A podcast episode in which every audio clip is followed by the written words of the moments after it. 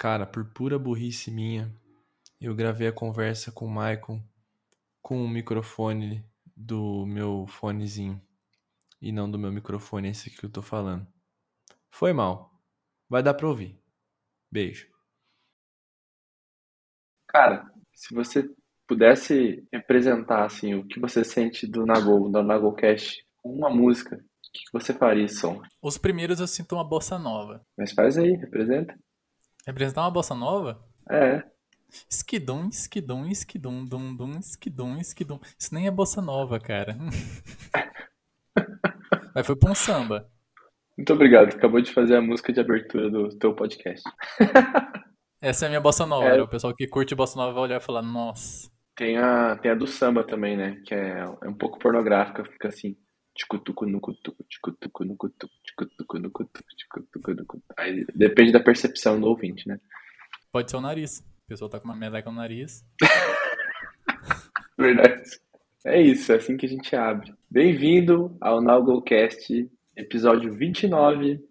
Um episódio que a gente vai falar um pouco de livros, ilustração, design, com o meu querido Michael Moura, que ele é designer. Não vou imitar a Gabi agora, que eu não vou conseguir fazer isso. Ele é ilustrador, ele escreve e faz tua bio aí, que eu não vou lembrar de tudo. Ele é ilustrador, ele é designer, ele faz muito mais coisas por este mundo. Eu imitei o Nélio imitando a Gabi. É, né? É uma imitação da é imitação. bem isso mesmo. Cara, é verdade. Eu fico muito feliz de estar aqui, feliz de estar falando no ouvido da pessoa que está ouvindo. Eu sou o Maicon, designer, escritor e ilustrador às vezes. Eu não uso muito esse título porque eu só tô brincando ultimamente de ilustrar, né? Como se Hum. fosse algo que é pra estar no meu nome ali. Porque quem Aham. olha e fala, nossa, mas isso aí dá- eu faço em casa também. Aí eu falo, pessoal, você também faz em casa. Vira quase motivacional. E vamos de síndrome do impostor aqui. Vamos falar de tudo e mais um pouco, de todos os Maicons.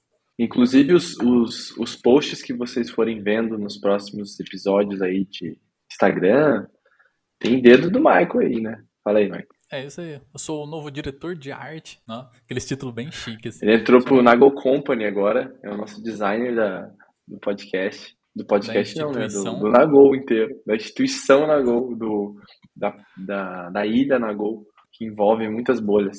Então, cara, eu ainda tô com o braço e a perna ruim de ter pulado, né? De bungee jump sem corda, pra entrar no método Nagol. Sem corda. Então ainda tô meio dolorido, mas fico feliz de fazer parte da família Nagol. Só uma coluninha doendo ali, né? Nossa, três, quatro. Sim, sim. Tá de boa. As muletas não pediram de volta ainda, o hospital. Super tranquilo. Mano, quantos livros você já escreveu? Cara, quantos que eu já escrevi? Escrever, eu já escrevi cinco. Publicar aí que existem, Sério? que as pessoas sabem, é três. Que irado, mano. que eu brinco disso desde que eu era criança. Aí eu escrevi um, bem novinho mesmo, era com um amigo, era um diário, porque eu tava lendo o Diário de um Banana, aí eu escrevi o Aham. Diário de Albert, olha o nome do livro, Diário de Albert, e nunca, nunca mais existiu esse livro, na minha primeira mudança assim, de família, perdi o livro e nunca mais existiu. Aí o segundo foi de um serial killer, foi quando eu tive a pira, eu falei, eu quero escrever um livro, eu preciso fazer isso acontecer, só que eu não finalizei ele total, eu molhei todas as páginas, porque eu escrevi ele à mão naquele caderno fedido, reciclável do governo, sabe? Aham. Aí eu falei, nossa, aqui tá me travando, eu vou jogar isso fora. Aí eu molhei todas as páginas e joguei fora. Porque você não gostou? Não, tava. Sabe quando te trava? Quando algo. Ou você para ela de vez, ou você continua e finaliza. Tava num ponto que eu Uhum. não fazia nenhum dos dois. Eu só queria continuar porque, nossa, eu tava nessa, eu quero muito fazer. E eu sentia que era muito aquele lance. E eu comecei, faz tempo que eu tô fazendo e não posso parar, sabe? Uhum. Se eu parar agora, como eu vou me sentir? Vai ser tipo, sei lá, vou me sentir um inútil por ter desistido. Aí foi quando eu vi uma notícia, uma notícia não, uma pro- propaganda assim de uma editora falando que queria um livro pra publicar, um, tipo um concurso, e quem fosse aceito Uhum. seria publicado de graça. Uau. Então, muito massa, cara. Eu fiquei tipo, uau. Aí esse livro não tava me travado, eu, tipo, eu tinha 20 dias pra entregar pra eles, contando a data, e era só finalizar ele, só que eu não conseguia, não, não sentia mais, sabe? Aquele Uhum. tesão assim pelo livro, aquela vontade de sentar e falar sobre aquilo, aquele mundo, aquele universo. Eu não, Sim. cara, não dava. Aí eu falei, eu molhei tudo, molhei mesmo pra não ter volta, joguei no De novo? já tava molhado. Não, eu molhei de real, assim. Naquele momento foi quando eu falei, tipo, eu vou molhar ele. Eu, vou- eu não quero mais esse livro, eu vou ter que jogar ele fora. Na ideia era jogar só fora, mas eu pensei, não, eu posso pegar de volta, né? Posso ter esse momento de trazer ele. Então eu molhei tudo, joguei no lixo e tive que pensar numa nova história. Foi quando nasceu Não Quero Patos Elétricos. Que daí foi Só um minuto. com- Você escreveu cinco livros e molhou dois, é isso? Não, eu perdi um e um eu molhei. Entendi. Devia ter queimado pra ter, tipo, os elementos. Que pariu. Não, mas daí É. Não Quero Patos Elétricos, cara, eu escrevi um em 20 dias. Foi o livro que Sério? tipo, eu sentei e escrevi na loucura mesmo, acordando tipo 4 da manhã, escrevendo, chegando em casa do trabalho, escrevendo mais um pouco, fazendo até entregar pra editora mesmo. Uhum. Que foi quando eu meio que me encontrei na ficção científica. E eu queria falar sobre aquilo, me diverti bastante. E nasceu Não Então, o primeiro Patos livro foi com a editora. Foi, Primeiro aí entra, entra o BO, entra o BO aí. Porque era 20 Ah. dias, eu me, eu me matei pra fazer o livro em 20 dias. Aham. Aí eu mandei pra editora, esperei umas duas, três semanas, aflito, nervoso, mão suada, esperando, recebi o e-mail. Abri o e-mail já naquilo, nossa cara, e agora? O que vai acontecer? No e-mail dizia que eles não iam publicar porque ficção científica não funciona no Brasil. Tá de sacanagem. É, daí tipo, eu fiquei. Foi o que eu pensei, tá ligado? tá de sacanagem. Foi, foi isso, exatamente isso. Eles não sabiam esse tempo todo que era ficção científica? Não, porque você só manda, é tipo um concurso. Você manda Ah, e era concurso, responder se você passou, não passou, Ah. por que não passou. Uhum. Aí nisso eu fiquei, nossa, fiquei muito louco. Eu falei, nossa, vou mandar e-mail pra um monte de editora. Eu coloquei editoras no Google, mandei e-mail pra todo mundo. Tava pronto, né? Tava pronto, tinha mais fazer. E tinha que acontecer, cara. Foi quando eu encontrei a editora que publicou ele, a Lettre, que infelizmente ela não existe mais. Foi- ele foi publicado, nasceu. E é muito louco essa ideia do como ele nasceu, porque antes de eu- do livro nascer, eu não fazia diagramação nem capa de livro. Só que o Uhum. custo para o livro nascer era um pouquinho alto. Aí eu falei, se eu fizer a capa e diagramar ele, eu ganho desconto? Ela falou sim. Aí foi, eu passei um bom tempo estudando diagramação e capa pra fazer a capa do livro. E nisso a Lettre me contratou pra fazer diagramação de todos os livros dele, sabe? Ainda ganhou um emprego. No fim saiu de graça. Exatamente, eu ganhei um emprego. O dinheiro que eles pagavam, eu paguei o livro. Então nasceu, não quero patos elétricos, e foi, tipo, maravilhoso, cara. Foi incrível quando nasceu o livro, assim. E ele é físico, esse primeiro. Ele existiu físico, mas já acabou. Agora só tem Ah. no Kindle, lá na Amazon. Hum. Todos, na verdade. Cara, é muito massa, porque depois dele nasce o cigarro e anéis no rabo do gato. Como Só é que nome é? lindo. Cigarro e anéis no rabo do gato. Deus. O Michael é uma pessoa singular, cara. Pô, é um nome muito bom, cara. Não, ele é muito bom de falar. O Thiago do Papel falou que os títulos de livro têm que ser fáceis ao ponto de você dizer bêbado num bar. Justo. Eu nunca vou divulgar meus livros num bar. A Não. pessoa vai falar, você escreve? Eu falo, não. Eles vão falar assim: anéis do cigarro no rabo do rato. É, assim, é, né, rabo, gato, pato. Não, e tem vezes que eu erro. Eu falo, ah, então E o cara fala: já li. Caramba, você que é o Maicon? Sai, o cara tava mó bêbado, já. Não, fala seu Você que é o. Michael do, Você do que é o de Michael no rabo do cigarro? Do pato? No cigarro do pato? não, cara, e quando eu vou divulgar às vezes o livro, eu falo, não, então é por causa que tem que ler patos. Não, pera, não, gato. Ou eu falo gatos, eu lembro, não, é é só um gato só. Aham. Cara, Cigarro e Anéis do Rabo do Gato nasceu como um- uma base de respiro pra tudo que eu tava escrevendo, porque foram 20 dias se matando pra nascer um livro. Foram 4 ou 5 anos escrevendo um livro que eu molhei e joguei fora. E foi, Uhum. cara, foi quando eu entendi que eu queria falar sobre o mais o íntimo, em vez de falar da ficção científica. Então é um livro de cinco contos em que acontece um monte de ficção científica, tem meteoro caindo na Terra, tem pessoas trocando de corpo para corpos robóticos, só que os contos são feitos para falar dos humanos. Então no conto em que as Hum. pedras estão caindo na Terra, o foco é de um casal que tá procurando um gato, sabe? Uhum. O, os conto, o conto que o rapaz trocou de corpo, que existe a possibilidade de trocar de corpo, o rapaz trocou de corpo e tá indo visitar uma amiga que tá velha, ela não trocou de corpo, ela não quis trocar. Então é sempre focando no ser humano. Foi quando eu conheci a ficção Ah. científica soft, sabe? Tipo, o pensamento do ser humano nesses cenários bizarros, né? Exatamente. É como a gente reagiria. Tipo, imagina, tem duas pedras gigantes caindo na Terra, só que por algum motivo elas congelaram na atmosfera e estão caindo lentamente. Ninguém sabe quando elas vão cair, mas elas vão. E quando elas Uhum. caírem, vai destruir o planeta inteiro. A gente vai morrer. Cara, não tem como controlar isso. É, é impossível, sabe? Não tem como eu, sei lá, virar um super-herói e lá destruir aquele, aquelas pedras. e meu gato sumiu. O que, que eu posso fazer? Procurar meu gato, sabe? Tipo, nada realmente importa. Além do Cara, genial isso.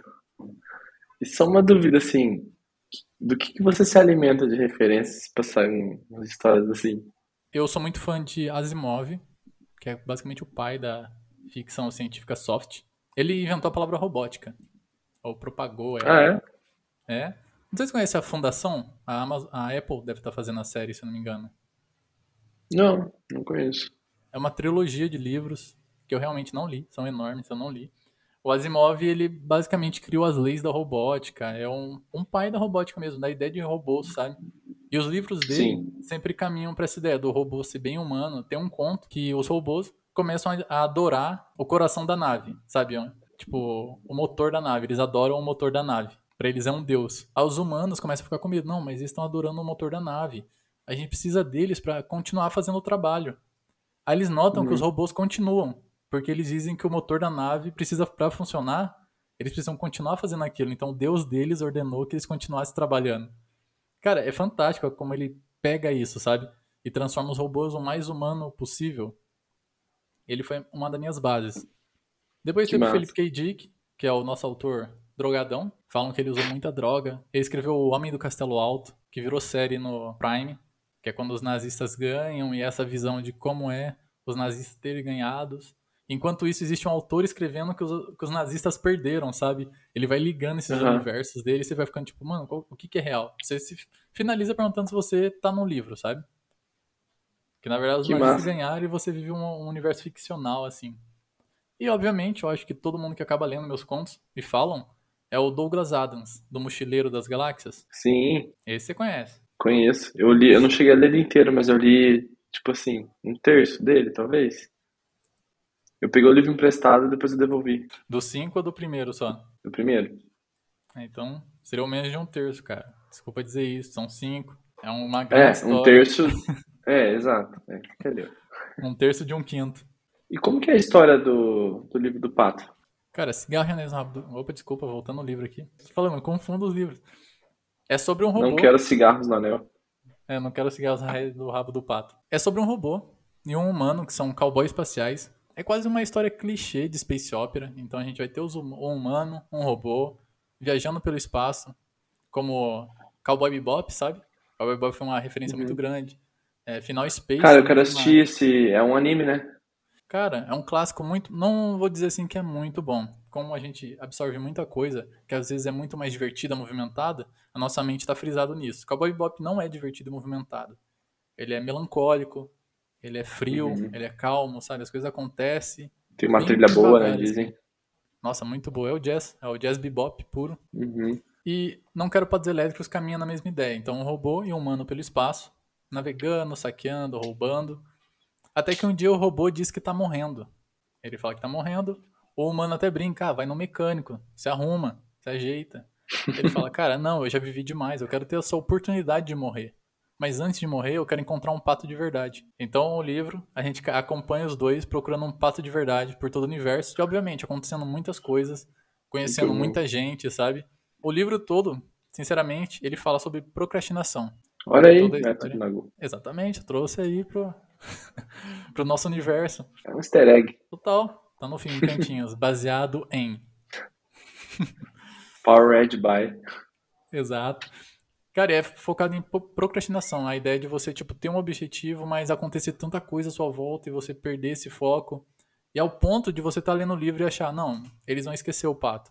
Mas não, ele acontece um negócio muito louco, eles vão voltar no pato, tá ligado? O principal ali irado. vai ser o pato. Recomendo muito a Muito. leitura. A gente vai colocar tudo na descrição ali. E o terceiro, qual que é? Cara, o, te- o terceiro é massa, porque eu fiz, lancei ele agora em março. Dia 6 de março, é aniversário. Você sabia que eu lancei um livro em março? Não. Exatamente, cara. Esse é o problema do escritor brasileiro. Divulgação. Porque eu fiz ele na super, super correria, que eu queria muito lançar no meu aniversário, só que tava trabalhando muito. Cara, foi uma loucura. Chama O Segredo de Susan. É uma garota que ela passou 12 anos sequestrada.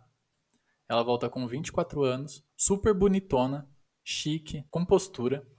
E vira influencer, fica famosa. E todo mundo se pergunta como ela volta desse jeito? O que aconteceu naquele cativeiro? E as respostas são o livro, O Segredo de Susan. Nossa, mano, da hora, hein? Você curtiu essa aqui? É Carinha, carinha de best-seller isso aí. Então, eu fiquei treinando no espelho essa, essa forma de contar a história aqui. Não é tão simples assim. Eu até anotei aqui pra Nossa. depois pôr na descrição da Amazon, porque ficou bonito. é, ficou da hora. Me deixou curioso. Aí, ó, fica aí, tá no Kindle, galera. Meu, e é muito louco pensar no Susan, porque eu falo, todo mundo que pergunta, ah, beleza. Porque é uma narrativa totalmente diferente. É como se fosse outro Mike escrevendo. E esse outro Uhum. Mike, cara, ficou muito cansado. Eu sentia cansaço em escrever o livro. Peso, sabe? A história pesava, assim. Tinha acontecido, tem acontecimentos na história que eu leio e falo, caraca, meu, isso é muito pesado. Isso deixou gasto, sabe? Uhum. E é uma história muito. Cara, não é tão pesada. Tem gente que fala que ela é muito pesada, mas o jeito que eu for descrevendo as cenas é mais fluido. Só que quando eu escrevia, cara, nesse- não por conta do trabalho todo, mas no momento que eu escrevia, eu sentia um cansaço, um peso. E é muito louco pensar nessa época, porque quando eu falei pra revisora, ó, eu quero lançar um livro dia 6 de março, ela falou, nossa, mas é semana que vem. Eu falei, é. Mas tá pronto o livro? Não. Então vamos fazer o seguinte: eu te mando os prontos, você corrige e eu vou mandando capítulo todo dia. Você vai corrigindo. Você topa? Cara, ela topou. É a Tati. Vou mandar um beijo pra Tati aqui. Beijo, Tati. Ela, ela é revisora do, de todos os meus livros. Bom saber. Que o Nagô em breve. Não, é isso aí, cara. A Tati é incrível. Ela abraçou o projeto e foi lendo, foi me falando. Eu perguntava, Tati, tá bom? O que você achou disso? O que você achou daquilo? Não, tá bom, é isso, é aquilo. Ela ainda ajudou como copydesk na história. Uma Que pessoa massa, fantástica. cara. Mas, cara, é isso que eu tenho que dizer do Susan. Porque é um livro que eu não divulguei. Eu dei esse vacilo. Espero divulgar ele futuramente. Porque eu não lancei ele físico ainda. Só lancei no Kindle, tá lá paradinho, quietinho. Não fiz divulgação como deveria ser feito. Não tem editor esse. Não, nem o cigarro. Só o Não Quero Patos Elétricos. Cara, porque sinceramente, Uhum. assim, não querendo. As editoras vão banir esse episódio. Uma editora, hoje em Patrocínio. dia. É... Não vão mais. Depois desse aqui não vai, cara. Se tinha alguma ideia de patrocínio, infelizmente eu vou ter que quebrar. Cara, é que assim, editoras hoje em dia, elas são. A maioria é prestadora de serviço, que você paga para ser publicado. Editora, editora, você tem que ter muita sorte para ser visto por uma. Então você tem que divulgar, você tem que ter presença, ter um público. Não só ter um livro muito bom. Uhum. E eu nem corri atrás dessas. Não, era, não foi muito meu foco. O que eu pensei quando eu fiz cigarro, eu falei, ah, eu não tenho dinheiro para pagar uma prestadora, mas eu consigo fazer sozinho. Então eu fiz a capa, diagramei, paguei pra Tati fazer a revisão. Perguntei pra editora, pra Letri, me passar o contato da gráfica. Fui super sincero com eles, falei, eu não tenho dinheiro para pagar vocês, então eu vou fazer direto independente, né, como falam, um escritor independente. Valeu muito mais a pena, sinceramente. Uhum. Todo o dinheiro que eu gastei, basicamente voltou com as vendas, um pouco até a mais, porque eu não tive custo de editora, nada. ah, gastei apenas com a revisora. Tempo. Exatamente. O tempo de ter a conversa aqui, de ficar esperando, eu mesmo resolvi. Porque numa editora você Uhum. vai mandar, eles vão ter outras demandas, então seu livro não vai ser um foco. Ele vai estar na lista. Uhum. Eu não, eu tava aqui no livro, já fazia uma coisa, fazia a outra, finalizava, e foi a mesma coisa. Mandei pra Tati bem em cima do tempo, assim. O último conto, então, eu não tinha finalizado. Eu falei, Tati, não, não corrige. Leia e vê se tá bom. Se tiver bom, você corrige. É o famoso. É pra hoje, mas se puder, pode ser pra ontem. Exatamente. Quanto antes acabar, melhor pra nós. Então, o cigarro foi assim: nasceu, aconteceu, mandei pra gráfica, tempinho depois chegou em casa, vendi e acabou. Sabe? Porque eu mesmo tava tomando conta Você fez o livro físico mesmo e você foi atrás de vender. Uhum. Eu nem fui atrás, cara, porque quando eu tava fazendo, eu já tava tentando divulgar ele. Tem a newsletter que eu falava dele, sabe? Então já tinha Uhum. meio como um pessoal já querendo. E isso é muito bom, porque eu sabia quantas pessoas queriam e eu sabia quanto era o custo. Eu consegui já meio que prever quanto eu gastaria. Precificar. Exatamente. E falar, olha, preciso que a gráfica imprima tanto. Quanto vai ficar? Ah, vai ficar tanto. Uhum. Funciona, beleza, eu consigo manter isso, já mando pra todo mundo. Sobrou alguns que eu consegui vender indicações, porque minha divulgação é péssima, infelizmente. Vai mudar, vem. Use o método Nagol, cara. Me avisa que eu te ajudo. Não, fechou. Eu tenho que pegar Gente, parceiro, mentorias, do, mentorias do Nagol. Aí você que tá ouvindo, tá precisando melhorar a sua divulgação, Nagol Toria. Então fica aqui, as editoras não vão querer te patrocinar por conta disso. Eu vou dizer assim: você que é escritor, publique-se. Não espere editora, não espere alguém te responder que seu livro é bom ou é ruim. A Amazon tá aí, é bem simples você colocar seu livro na Amazon. Coloca lá. Não, calma aí.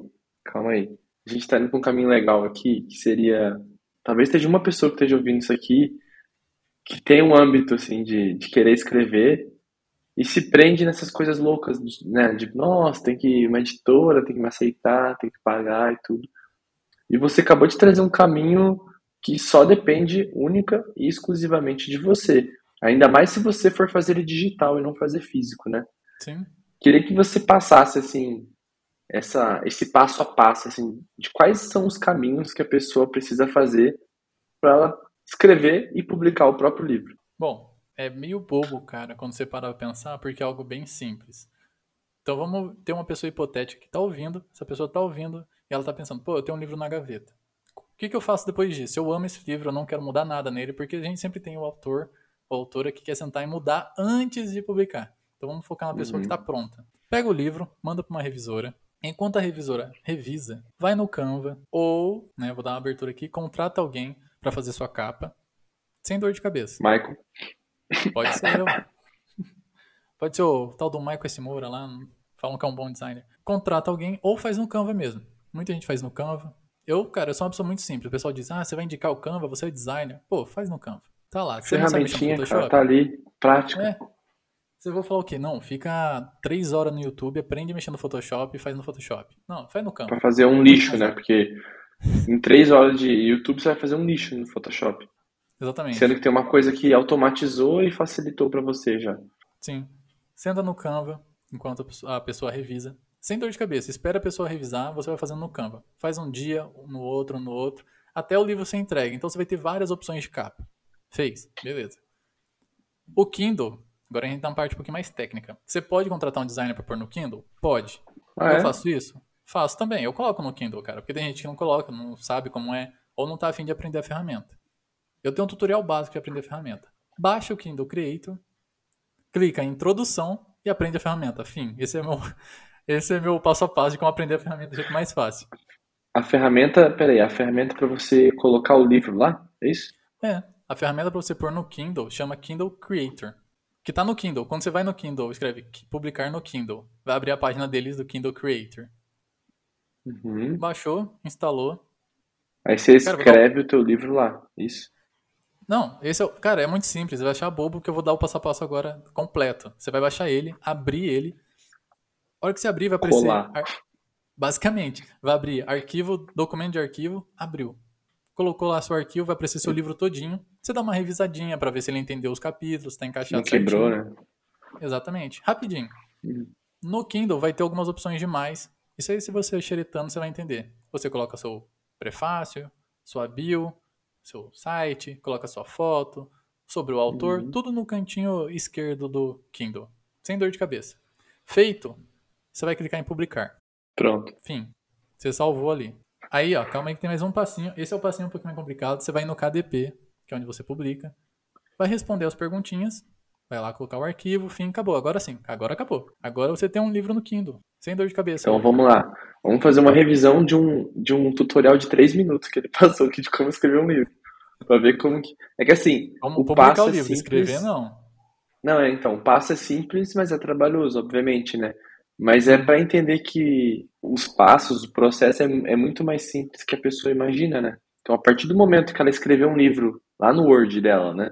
Escrevi no meu Word ali, fiz tudo bonitinho ali, escrevi, tá escrito. Exatamente. Ah, não quero nem revisar. Ou vai revisar, dá pra outra pessoa revisar. Bom, revisou. Tá com o arquivo ali, em doc, em PDF, sei lá como é que vai ser.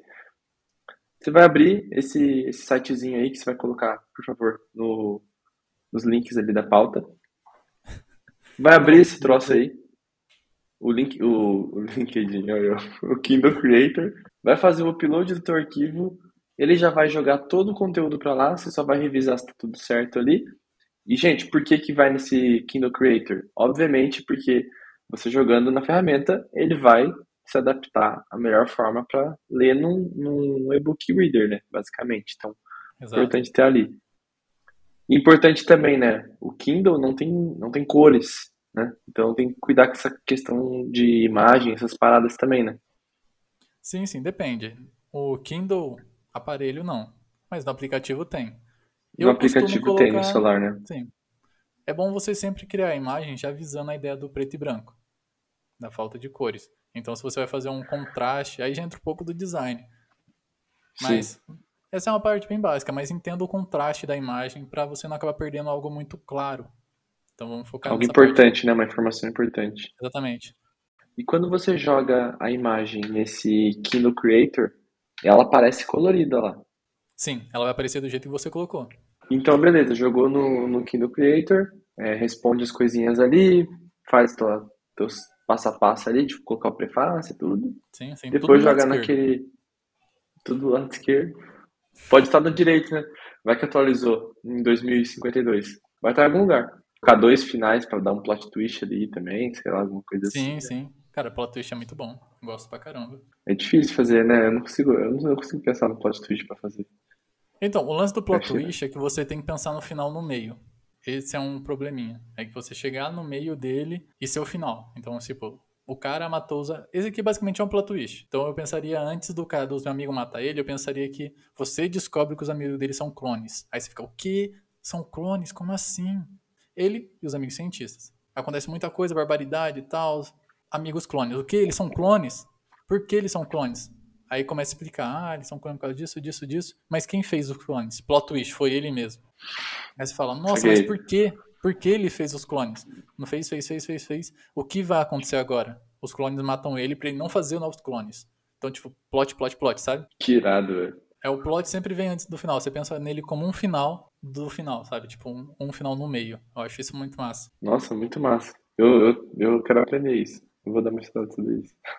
Não sei onde eu vou usar na minha vida, mas já fiquei Cara, interessado. É muito massa porque eu penso em, tipo, um dia escrever, fazer um curso, um workshop de escrita, sabe? Porque eu tenho vários métodos malucos aqui de escaleta. Eu sou apaixonado por escaleta, por contar toda a história. Eu pego um arquivo do Notion, do Word, eu quebro toda a história em capítulos. Igual Susan tem 30 ou 25 capítulos. Eu tinha todos os capítulos com um título do que iria acontecer. E dentro desses títulos, cara, uma organização, me senti um nagô agora. E dentro desses títulos tinha micro capítulos do que iriam acontecer.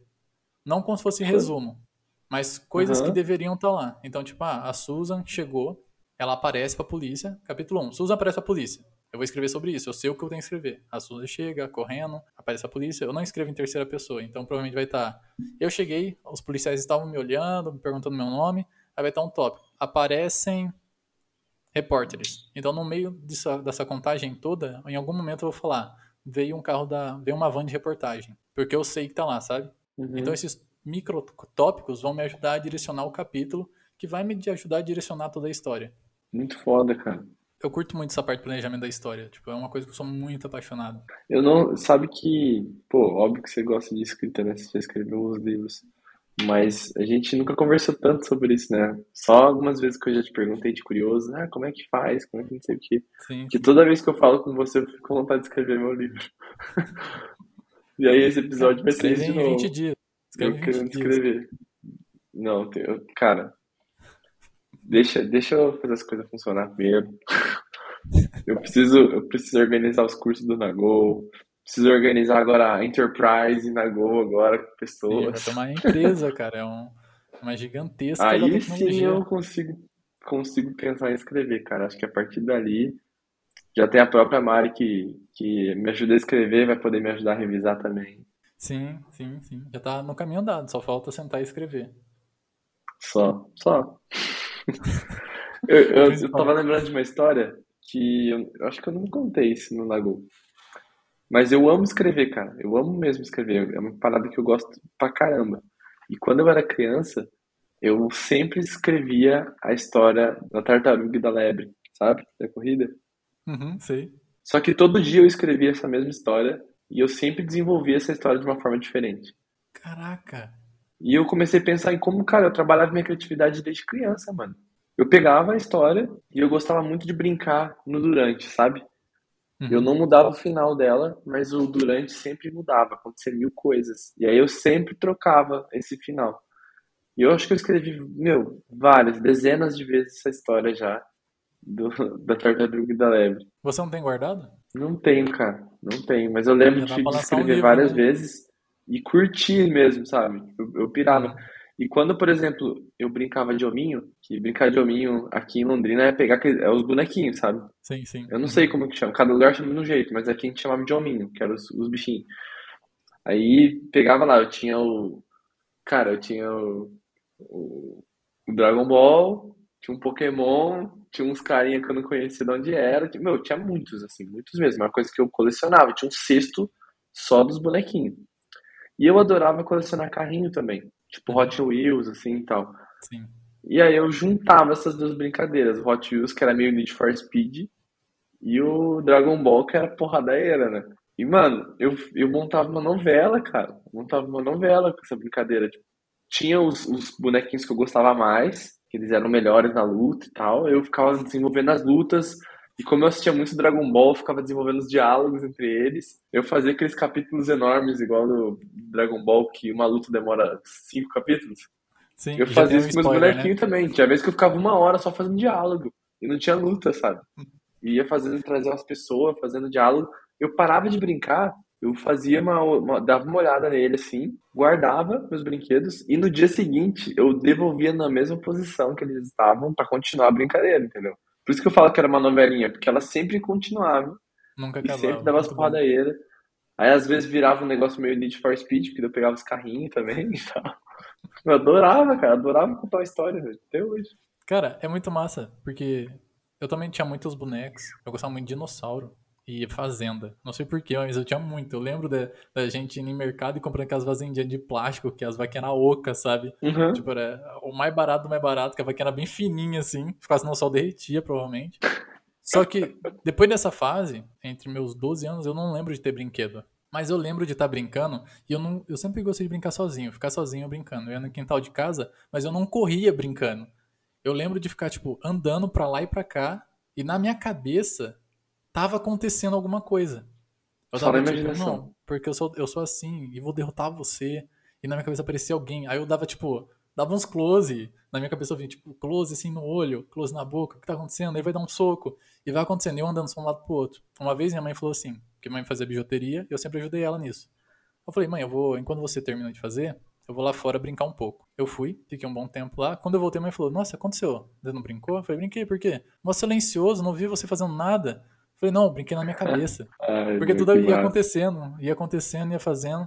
E eu também nunca fui muito fazer exercício, então eu acho que se eu corresse, eu ia ficar já sem fôlego, daí ia acabar a brincadeira, sabe? Então, Então, mano, eu, eu era acho que o contrário de você, assim. Só que eu sempre me movimentava muito, eu era, sempre fui uma pessoa muito elétrica.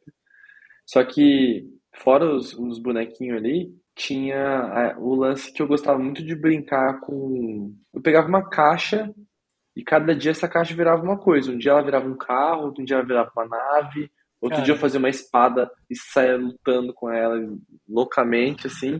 Só que eu sempre em movimento, assim.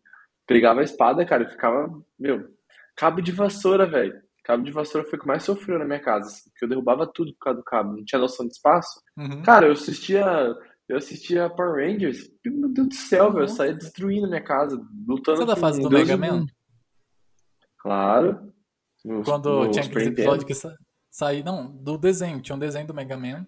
Ah, o desenho eu não curtia tanto, eu curtia mais o jogo. Mas eu assisti Cara, algumas vezes. Eu lembro quando lançou o desenho, tinha cenas que eram umas bolhas atacando ele e ele com a espadinha. Aí eu falava, meu irmão, ó, você vai ficar aqui jogando várias bolhas e eu vou ficar batendo com a espada. Aí eu ficava, tipo, Fazendo um monte de bolha eu só batendo, igual fazendo a cena. Você falou da caixa? Cara, eu não tinha uma caixa, eu tinha um balde. Um balde de algum produto inflamável que minha mãe pegou em alguma viagem dela. Era tipo um balde muito grande. Quando eu tinha meus 12 anos, eu tinha provavelmente 1,50m. Eu sempre fui uma pessoa muito baixa, até os meus 16. E eu cabia Qual a nesse sua balde. altura? Agora eu tô com 1,76m. Razoavelmente, médio. Não, você tá na média, você tá na média de altura. Mas eu tinha, tipo, meus Até alto, 14, eu eu, eu tinha 14, eu era muito, muito baixo, sabe? Tipo, eu era o menor da turma. E eu cabia nesse balde. Aí, cara, eu colocava ele lá, eu entrava nele e eu ficava lá, tá ligado? Às vezes, cara, eu cheguei no ponto de brincar que eu era aquela planta do Mario. Do nada eu levantava dele, tá? Tipo, gritava, ó, Mario, tô te vendo, sabe? Cara, mas as, as brincadeiras que eu mais fazia eram de esporte. Sempre fui uma criança que amava esporte. Então, tinha uma bola de futebol em casa, era o dia inteiro chutando a porra da bola, velho. Assim, ó, meus pais são, são muito pacientes, cara, porque Cara, o que eu, eu via jogo do Brasil, eu sou uma pessoa, agora eu vou, vou falar outra coisa, é uma curiosidade minha. Eu amo futebol, eu sou corintiano, mas assim, eu sou apaixonado pela seleção brasileira, cara. É uma coisa assim, absurda. Eu acordo três da manhã pra ver o Brasil jogar, se precisar. Eu sou louco, assim. Caramba. Copa do Mundo. Mano, só vendo a Copa do Mundo, velho. Eu fico doente, cara. Não perco. Se eu puder ver todos os jogos, eu vejo todos. Cara, meu evento favorito da minha vida é a Copa do Mundo, cara. Não tem nada na minha, na minha vida que é mais delicioso do que a Copa do Mundo. Então eu pegava, cara, eu pegava a bola de futebol, colocava as, as cadeiras, ficava driblando as cadeiras, dava rolinho nas cadeiras. Eu, eh, tinha raquete de tênis também, e eu brincava de campeonato, assim, na parede. Então eu Sim, sim. imaginava uma linha da rede e eu fazia eu e eu fazia o meu adversário também. Eles tinham vozes diferentes, eles tinham um jeito de jogar Uhum. diferente, cada um tinha uma característica, né? Então chegava na final, aquela coisa suada que não acabava nunca, sempre aquele negócio meio Dragon Ball enrolado, sabe? Acabava o jogo, eu tava ensopado de suor, assim, mano. Era uma coisa muito louca. E quem ganhava? pensando Você agora, ou você? Não, eu sempre ganhava, cara, eu sempre ganhava. Ah, tá certo mesmo. meu adversário sempre perdia. Não, Mas não, não eu ele sempre. ganhar, não, tá certo. Só que eu assistia muito Jack Chan, sabe? Essas coisas. Não. Dragon Ball, Jack Chan. Então, assim, também. Então, se, se você lembrar do, do roteiro do Jack Chan, essas paradas, ele apanha 99% do negócio e bate 10 e ganha, sabe? Então era um Uhum. negócio meio assim, eu perdi o jogo inteiro e no final eu ganhava. Era uma- Tinha que ser sofrido, não podia ser fácil. É, Né? é basicamente a trajetória do herói, né? É, ele quase desiste, aí ele vai pra frente de novo. é, ele começa, ele entende por que tá na batalha.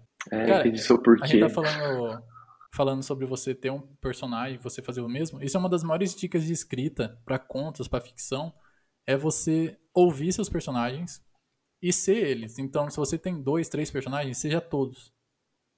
Haja como eles, pense como eles, fale como eles, sabe?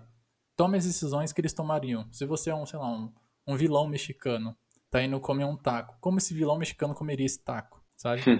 Se você é um jogador de beisebol indo comer um taco, ele não vai comer o taco, ele vai usar pra bater na bola. Entendeu? Já tem outra situação. Aí acaba ficando engraçada, porque é um cara de beisebol indo num carrinho de taco.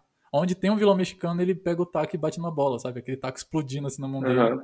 porque não era bater. Então você começa a entender. Então, tipo, ah, então esse personagem aqui do jogador, ele é mais bobo. É um alívio cômico. Enquanto o vilão mexicano não, é ele é mais centrado, sabe? Então você começa a entender como você deve trabalhar ao longo da história. Porque daí você vai poder colocar o jogador de beisebol com o vilão. Você já entende que ele é um alívio pra acontecer algumas coisas meio boba. O vilão não, tá ali, Ah, ele é mais centrado, ele vai fazer o que tem que ser feito. é o cara que dá a quebra, né? Sim. Dica de escrita número um. Olha isso, cara, o Michael deu várias dicas aqui, mano. Tô, tô com vontade de escrever um livro agora, de ficção. Cara, ficção é muito bom. E escrever contos é muito bom. A ideia da história é curta. Mas voltando um pouquinho antes, na parte que você falou da bola, do futebol. Cara, eu tentei muito aprender a jogar futebol. Hoje em dia eu jogo até que bem. Sabe, eu não Você sou. joga ainda? Não aguento jogar muito, mas quando eu jogo, eu jogo bem. Aham. Porque o meu pulmão não deixa. Ele vê a bola e já fica ofegante já. Ele fala, vixe, vai correr atrás. Minha mãe colocou eu numa escolinha que tinha na escola. Hoje em dia ela nem lembra. Ela fala, não, coloquei não, é mentira isso aí. Eu falei, não, eu joguei. Eu estourei meu tênis lá. Cara, eu era muito ruim na escolinha. E eu era pequeno, magrinho. Eu- toda hora eu tinha jogo de corpo, eu caía. Toda hora. Eu já em casa com o cotovelo ralado, sabe? Porque eu caía. Aham. Nem era jogo de corpo, às vezes a bola batia em mim e eu caía. Então, futebol, esporte foi muito difícil de eu praticar por conta disso. Eu era pequeno, era muito mirradinho e tentava, cara. Foi uma pessoa que sempre tentou. Mas quando eu fui pra mais Uhum. pra literatura, entendi que eu gostava de escrever ou esportes parados, eu comecei a tentar esportes parados, tipo ping-pong. Não sei se você curte. Eu amo, velho. Mano, ping-pong. Todo mundo que detesta a educação física ama ping-pong. Porque a gente ficava Nossa, eu de- na, amava. na educação física lá, o professor falava, ah, quem não vai jogar pode ir lá pra sala. E tinha um ping-pong lá. Aí eu comecei a realizar meus sonhos de criança, porque eu queria ter uma mesa de ping-pong em casa. Aí esse mês eu comprei uma rede retrátil, que cabe em qualquer mesa. Ah, pode crer. É muito legal isso. Cara, E você joga bem? mesa... Não, ping-pong sim, é ping-pong, né? Tipo, é, quicou, voltou, quicou, voltou. Mas tênis de Ah, mesa mas é não, tênis difícil, de mesa... Tênis de mesa é tenso? Ah, não, depende. Se a gente vai jogando. Qual a diferença? Ah, ping-pong eu vejo ele mais tranquilo. Então é ping-pong. A bola vem, a bola volta, tranquilamente. Tênis de mesa Mas não, é o mesmo cara. jogo. É, é, mas é. Tênis de mesa o cara já tá com o braço lá atrás esperando a bola vir, entendeu? Ping-pong você tá aqui com o braço na frente, aí você bate na bola, a bola volta. Tênis de mesa não, você Primeira pessoa que eu vejo separar o ping-pong do tênis de mesa. Cara, é uma loucura. Eu lembro na escola, eu chegava no pessoal porque eu falava, vamos jogar ping-pong. Aí eu com a raquetinha na frente, preparado assim pra bola vir, olhava pro cara do lado, ele tá com o braço lá atrás, esperando a bola Vai chegar matar? pra Bom, furar a eu jogava tênis de mesa então, velho. O negócio era competitivo lá na- no clube. Mano, era Não, assim, também, eu só 11 perdi. pessoas pra jogar ping-pong, e aí tinha que fazer até 3. E se você perdesse, você tinha que esperar 10 jogos. Imagina se a molecada não se explicado. matava. Tá Eu aprendi a jogar assim, porque era muito disputado. Então eu jogava dando sangue, a alma, naquele jogo. Não, no meu tempo bom que era tipo umas cinco pessoas estavam lá na sala. Então eu, a rotatividade era menor. Porque todo mundo gostava de Ah, futebol, não, mas tá cara. falando, na escola, na escola realmente, na escola não tinha rotatividade tão grande, até porque tinha futebol, tinha vôlei, tinha Uhum. bets, xadrez e ping-pong. Você podia escolher o que você jogava. Obviamente que 99% jogava futebol, o resto fazia qualquer Jogava coisa, né? As outras coisas. É. Mas eu vi onde você jogou ping-pong? Eu jogava no clube, porque eu treinava no clube, né? Futebol. E aí entre um. Tipo, profissional, Entre um. você chegou a ficar profissional?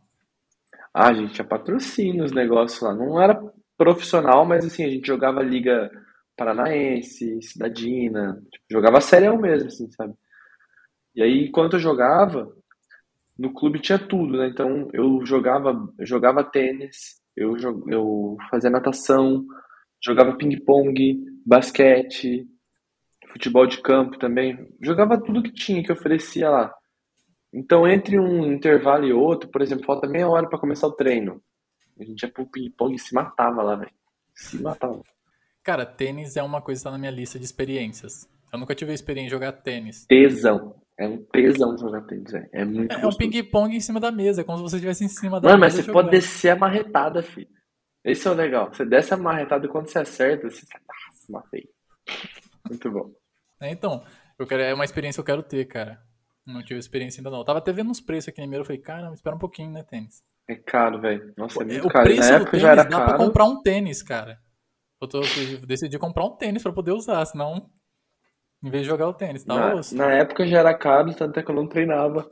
Eu jogava com quem treinava, entendeu? Assim que eu aprendi a jogar. Que eles eram sempre melhores do que eu. Daí eu treinava, eles jogavam no campeonato.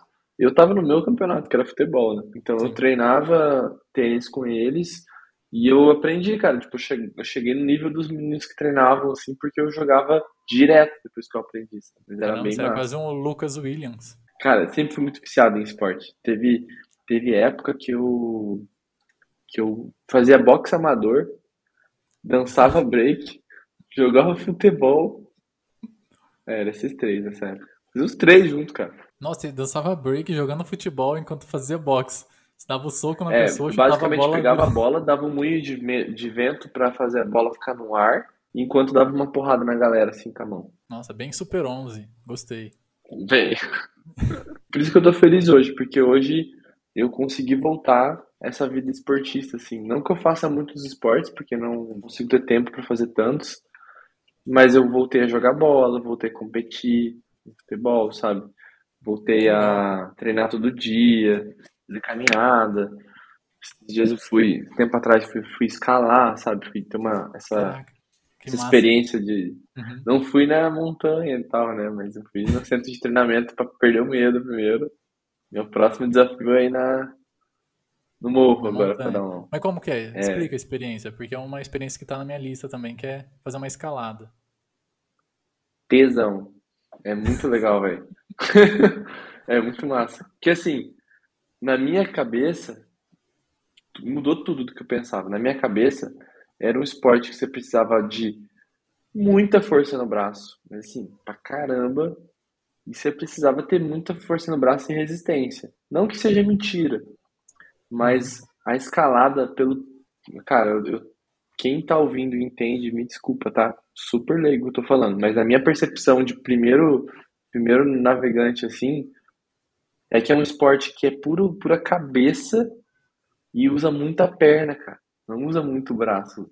Os caras são bons mesmo que eu tava olhando, os caras usam muita perna. Então tem um lance, por exemplo, de você ficar numa posição parecendo um sapo, assim, com as pernas dobradinhas.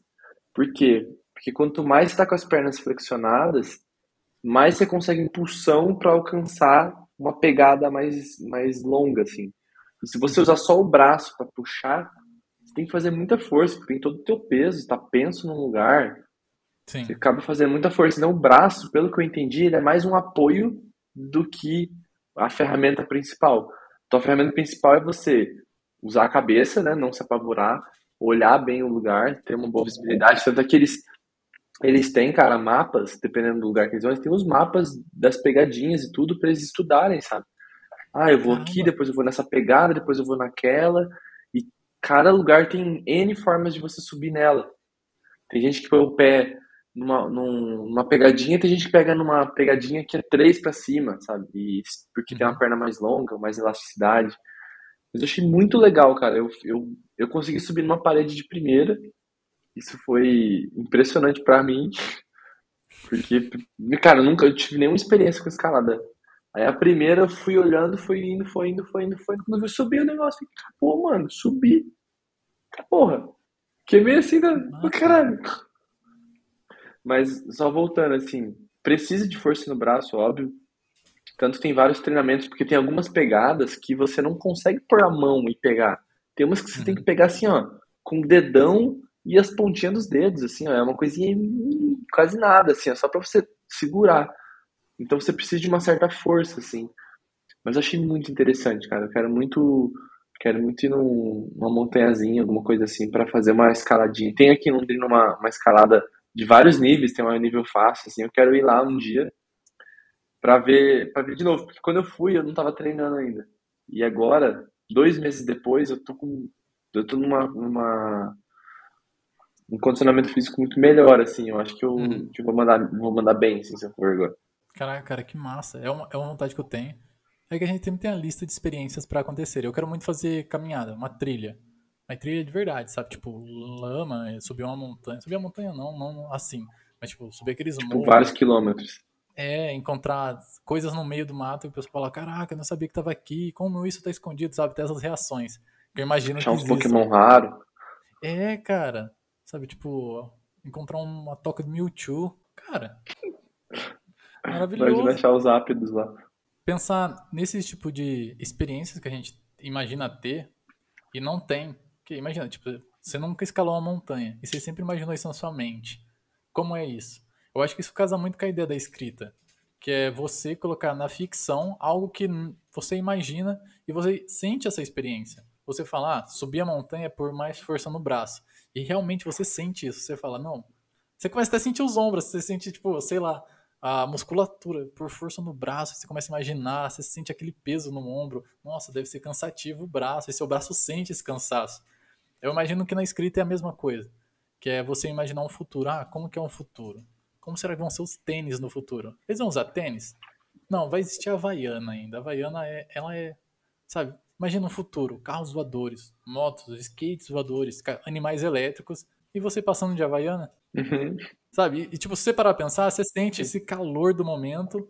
Imagina, sei lá, uma, um lugar litoral, sol, sol, sol, com carro voador. Sabe? Você, tipo, você consegue sentir isso. E eu penso muito nisso das experiências quando eu escrevo. Que é tentar entender o, o que as experiências são a mais na sua cabeça, em vez do momento, assim. Logicamente, um momento é super incrível você ter aquela experiência de escrever o que aconteceu com você. Mas quando você se esforça uhum. a pensar, você já está exercitando toda a sua criatividade. Como pode ser isso? Como fazer essa trilha? O que, que eu vou encontrar? Sabe? Já começa a contar uma história diferente. A escrita é muito boa por causa disso, cara. Essa liberdade, sabe? É verdade. O quanto você trabalha com a tua criatividade, né? Por conta disso também. Sim, sim. Tem um, tem um ilustrador que ele. É um quadrinho muito curto. Eu preciso achar. Se eu achar, eu coloco no, na descrição que ele desenhou um jacaré e ele fez assim um jacaré como se o jacaré fosse um cidadão. quais são, quais seriam as dificuldades que ele teria numa vida normal. Aí, por exemplo, sim, ele tentando entrar numa máquina de ultrassom, não consegue, por causa que não passa o bico dele. Ele tentando beber um copo de água, não consegue, porque o braço dele não alcança a boca para ele tomar, sabe?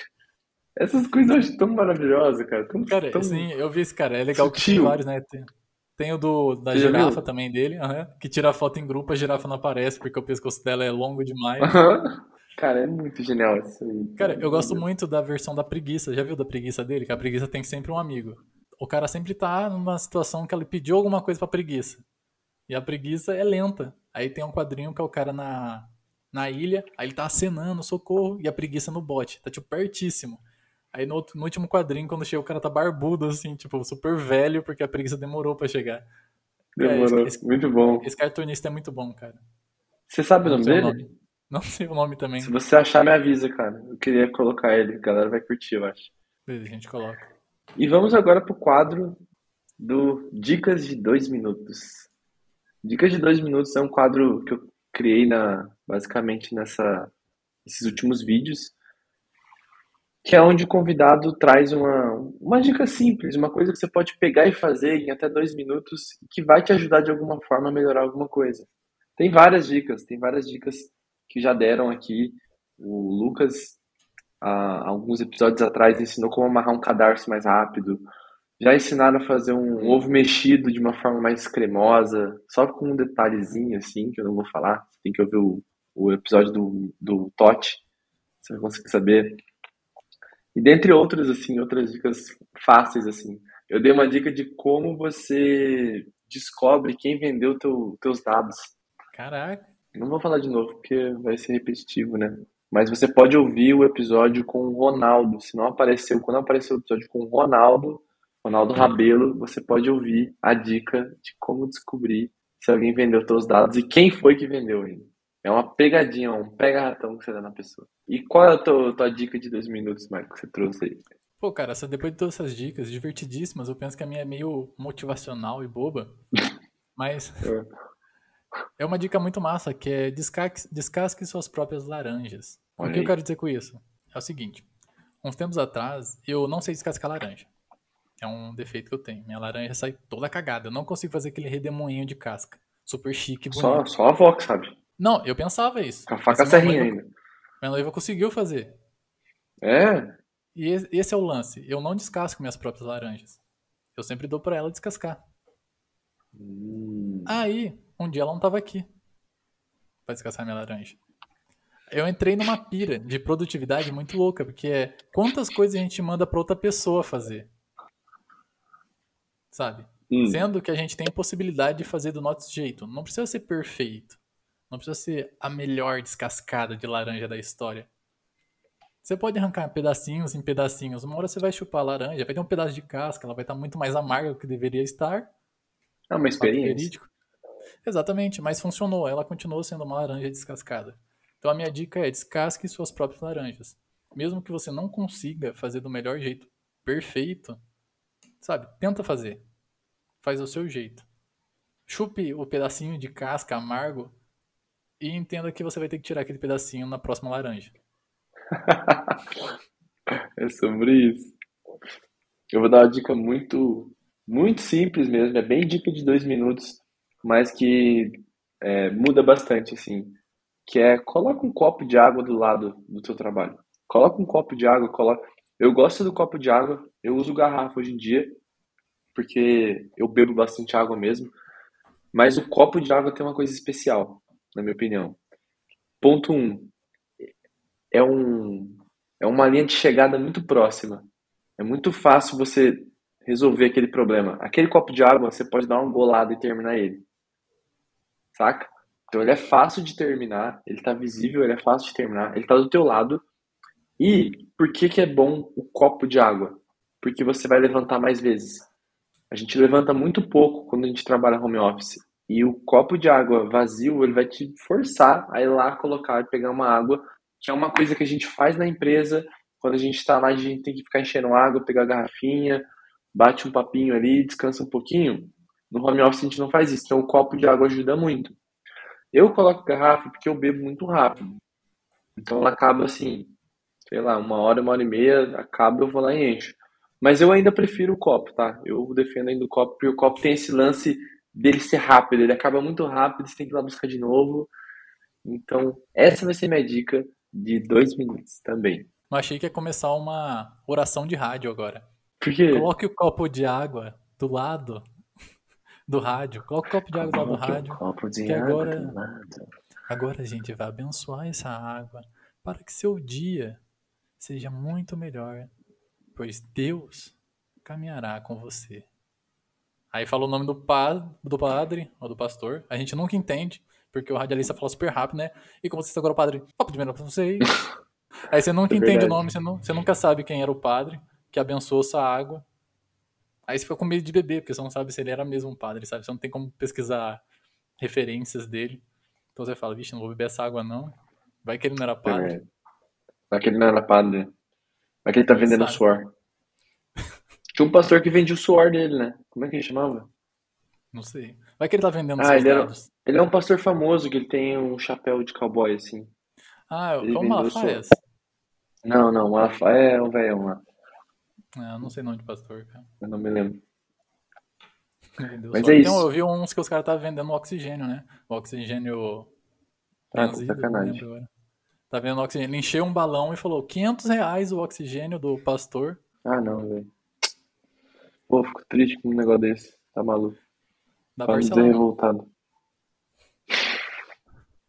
Ô, Marco, só antes da gente finalizar, tem algum livro que você sempre recomenda para as pessoas? Aquele livro que você, cara, que você leu, pode ser há anos atrás, mas, mano, é um livro que é maravilhoso, que você sempre recomenda para alguém? Cara, um livro que eu sempre recomendo pra alguém. Uma boa pergunta. Cara, eu sempre recomendava Clube da Luta, porque eu era apaixonado por Clube da Luta. Uhum. Eu amava Clube da Luta. É, não digita aí, porque eu não vou recomendar ele. Tá bom. Eu vi da, da assim, vou digitar aqui. Já dei um. Ctrl Z aqui. A minha recomendação vai ser O que eu falo quando eu falo de corrida, do Haruki Murakami. Que eu falo. Quando eu falo de corrida, do Ah, Haruki Murakami. Ra- Basicamente é um livro sobre corrida. Ele é um autor, de, deve ter uns 72 anos, e ele corre, correu maratonas, sabe? O cara é viciado em corrida. No livro ele Uhum. fala a paixão dele pela corrida, só que ele fala a paixão dele pela escrita e por produzir o livro. Só que tudo cabe, tudo que ele fala cabe para qualquer contexto, para qualquer momento, para qualquer situação. O engraçado é que eu comprei esse livro para ler porque eu queria começar a correr. Aí eu falei, eu vou ler um livro primeiro antes de começar. Que vai que né, tem, algum, tem algum segredo que ninguém contou e deve estar no livro. ah, Nunca comecei a correr, mas terminei, terminei o livro. mas adorei.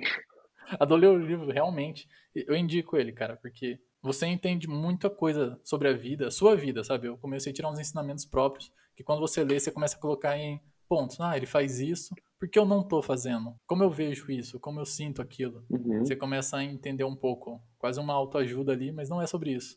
É sobre corrida. Que irado, velho. Eu já coloquei na minha lista aqui. Eu começo, eu sempre pergunto essa, eu não coloco na pauta do livro, porque eu gosto de pegar essa percepção da primeiro pensamento. Cara, esse livro não tem, erro, sabe? Lê esse livro. É uma coisa que Então, eu eu tô comecei gostando de pedir para as pessoas, porque tô aumentando a minha lista de, de desejos aqui pra ler. Aí você manda uma pessoa, né, seu, a sua lista da Amazon, "Ô, se quiser meu aniversário, tá aí.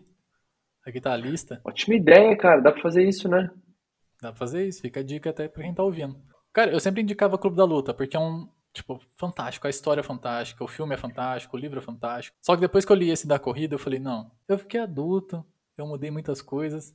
E esse livro me ajudou a mudar muitas coisas. Então, Uhum. esse é um dos melhores livros que eu já li, assim, em todos os meus 100 anos de vida. Que eu vou ter um dia. Meu amigo, muito obrigado por ter participado desse episódio.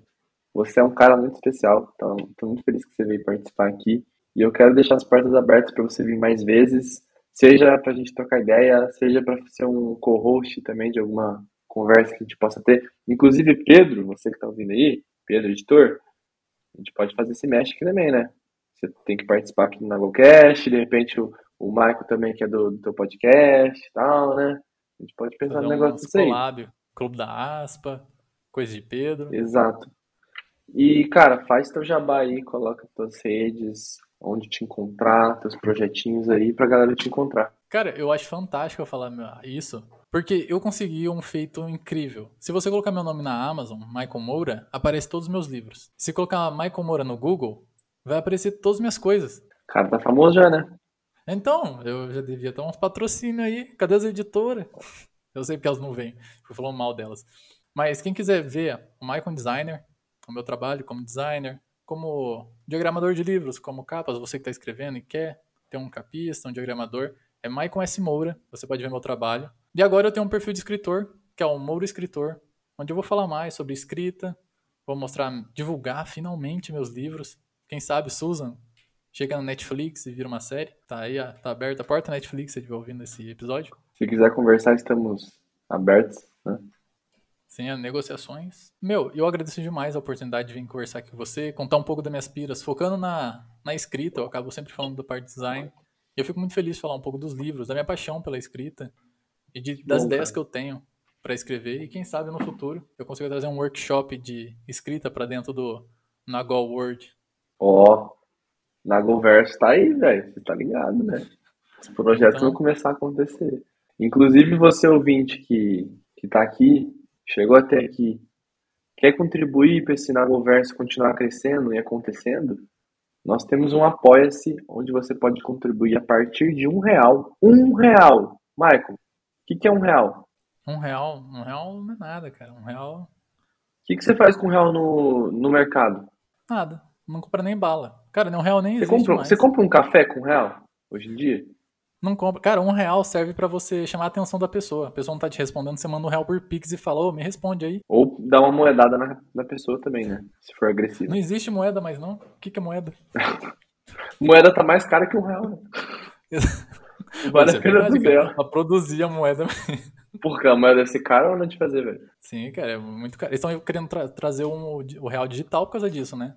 Porque tá caro pra produzir o, um real físico. Pra você ter ideia, como um real não tem valor nenhum hoje em dia. Mas aqui no Nagol, ele vale milhões, cara. Ele vale milhões, porque assim, ó, com um real, você e mais todas as pessoas que estão ouvindo, e mais todas as pessoas que seguem o Nagol, seja no YouTube, no Instagram, no LinkedIn, se todas elas dessem um real, esse projeto já estava muito maior do que ele está hoje. E olha que ele já cresceu pra caramba, graças a muito esforço da minha parte, de muita energia do meu tempo. Mas hoje eu estou precisando multiplicar um pouco os lucros para poder fazer as coisas acontecerem. Então, se você quiser fazer com que esse projeto continue crescendo e acontecendo, vá no link da descrição, tem ali, ó, seja um Nagolito, a partir de um real. Você pode, cara, contribuir. Ah, eu quero dar 10 reais esse mês, porque eu tô feliz. Aí o mês que vem, pô, deu uma apertada, eu vou dar só um real esse mês. Você escolhe quanto que você vai dar, você escolhe o momento que você quer mudar. Você escolhe tudo, cara. O negócio é não pesar no teu bolso, mas cada um ajudar um pouquinho, a gente faz o negócio acontecer. E é isso. Muito obrigado mais uma vez, Michael. Obrigado você que está ouvindo. Um beijo, um queijo e tchau, tchau. Tchau, tchau. Valeu por ouvir.